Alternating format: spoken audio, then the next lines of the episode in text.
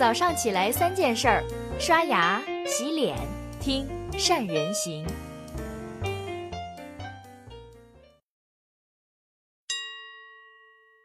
大家好，我是善人。前几天呢，在乌镇举办的第五届世界互联网大会落幕了。跟往届大会比起来，这届大会的主角有点特别。我们所熟知的马云、马化腾、李彦宏这些互联网大佬都在捧着他。不过呢，他还真的不能算是个人，而是当下最热门的话题 AI，也就是人工智能。尽管在去年的大会上，AI 就已经开始崭露头角。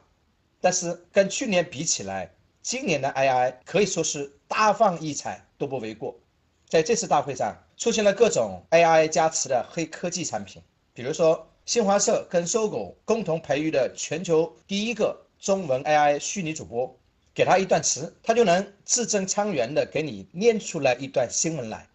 比如说平安好医生的人工智能产品 AI Doctor，它能跟患者进行互动交流，然后形成诊断方案。供后端的专科医生去参考，诸如此类的黑科技简直太多太多，似乎在冥冥之中已经把未来剧透给了我们。在这次的大会上，网易的创始人丁磊说了两句发人深思的话：一是任何不重视互联网的行业都有可能被取代；二呢，零售以消费者需求为驱动，人工智能会有突破性的进展。实际上，AI 在今年的爆发绝非没有道理。综合现在 AI 发展的态势，它将从这四个方面开始，慢慢的改变未来。我们先来说第一个，改变产业的现状。按照人工智能这样的发展速度，有些行业可能要遭受一轮新的冲击。比如说，在语言翻译方面，人工智能可能会在未来的两到三年里面被计算机翻译系统所代替，而像是无人驾驶汽车，也将在未来取代一部分司机的工作。特别是在国内的师承关系特别紧张的当下，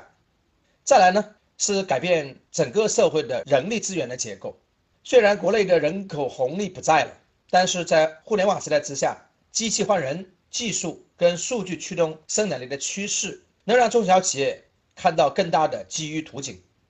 再次会引发整个教育产业的变革。在未来，高新技术研发人才、操作人才会更加吃香。那些只掌握了基础技能的毕业生，在以后将会面临更大的就业压力，因为你的竞争对手是可以二十四小时不眠不休的人工智能的那些产品。最后，我们企业的结构精简化势在必行，在未来去开一间公司，可能只要两个人就够了，一个管钱，一个管业务，而你的人工智能 HR 能根据你所给出的要求，通过大数据的精准匹配。帮你找到更适合的 AI 员工。哎，在看完这一波 AI 狂潮之后，你会不会有点心慌呢？实际上，在 AI 开始渗透，甚至开始改变各个产业的现在，投身 AI 这个产业的中小企业开始变得越来越多。以富士康为首的制造业，也在今年的世界互联网大会上提出了智慧产物能源管理系统。AI 驱动的变革，对于各个行业的中小企业来说，可能是危机，也可能是天大的机会。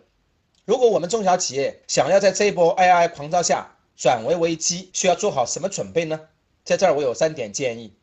首先，在互联网的下半场，具备了 AI 思维的企业能比对手跑得更快。我相信，作为一家公司的 CEO，在看待未来的时候，一定要知道未来会发生什么样的巨大的变革。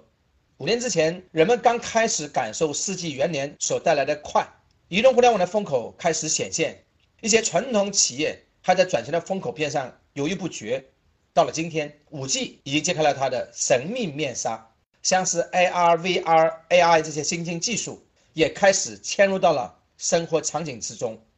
对于我们这些中小企业来说，AI 作为新时代的生产力，不能只把它 AI 当成产品去看，而是要把它跟产品去结合起来，也就是平台加数据再加应用。运用 AI 的思维模式来改造任何一个流程的节点，才能给企业带来生产力的提升，让我们从产品进化到产业，来为产业客户提供更多的优质服务。再来，一定要小心跨界而来的对手。在 AI 的冲击之下，传统企业要面临的不仅仅是比 AI 赋能的同行，还有跨界而来的对手。不管你身处在哪一个行业，你都需要注意这四类企业，因为他们可能一不小心把你给扳倒了。第一类企业呢，叫数字化的领导者，他们可以远程控制客户的生活，并且从这些客户身上获得巨大的利润。第二类是初创企业，他们从零开始，叫光脚不怕穿鞋的，他们没有顾忌，能够用颠覆性的方法来服务自己的客户。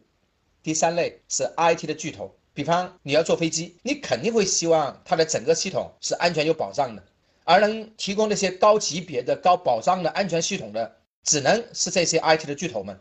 第四类是平台型的公司，比方说 P2P 的互联网金融公司等等。现在的互联网都流行这么一句话，叫做降维打击。这个概念出自于一部叫做《三体》的科幻小说。降维打击，也就是三维空间进攻二维空间，就像一个活着的人去跟一个平面的照片去打仗，致使目标无法在低维度的空间中生存，从而毁灭目标。简单来说，就是我杀死你。跟你何干？而这些跨界而来的对手，很可能就是来自三维空间、身处二维空间的你，千万要小心。最后呢，我们一定要从关注产品的生产效率跟销售，转向对商业模式的思考。这样的思考，一方面是通过全产业的数字化互联互通，来把产业从初级原材料和产品的加工制造过程中所形成的产品链，转向产业链跟价值的生态链。第二方面。企业从关注自己的管理出发，从关注产品和产业体系的完善，过渡到商业模式在价值生态当中的合作。简单点说，就是你不能只是独善其身，还要从整个产业链上下游的角度来看企业的位置和发展的机会。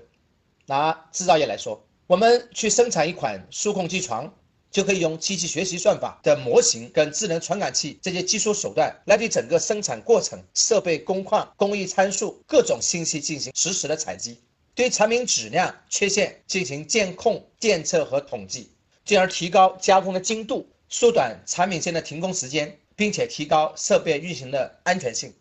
总的来说，人工智能时代，人就要发挥新的作用了。尽管各个产业与人工智能融合还有很长一段路要走。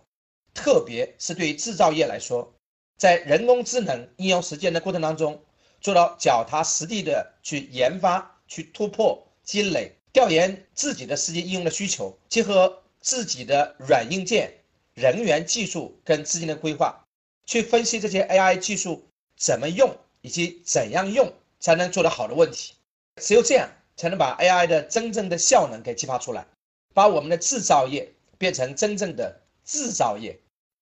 除了制造业，现在的企业我们也应该去评估人工智能的价值。它在未来对企业生产效率的提高、降低成本，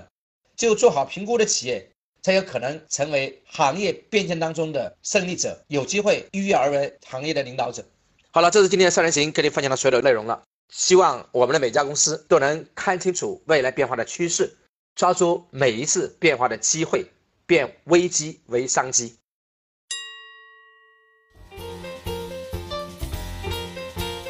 关注善人行微信公众号，每天早上六点三十分，咱们不听不散。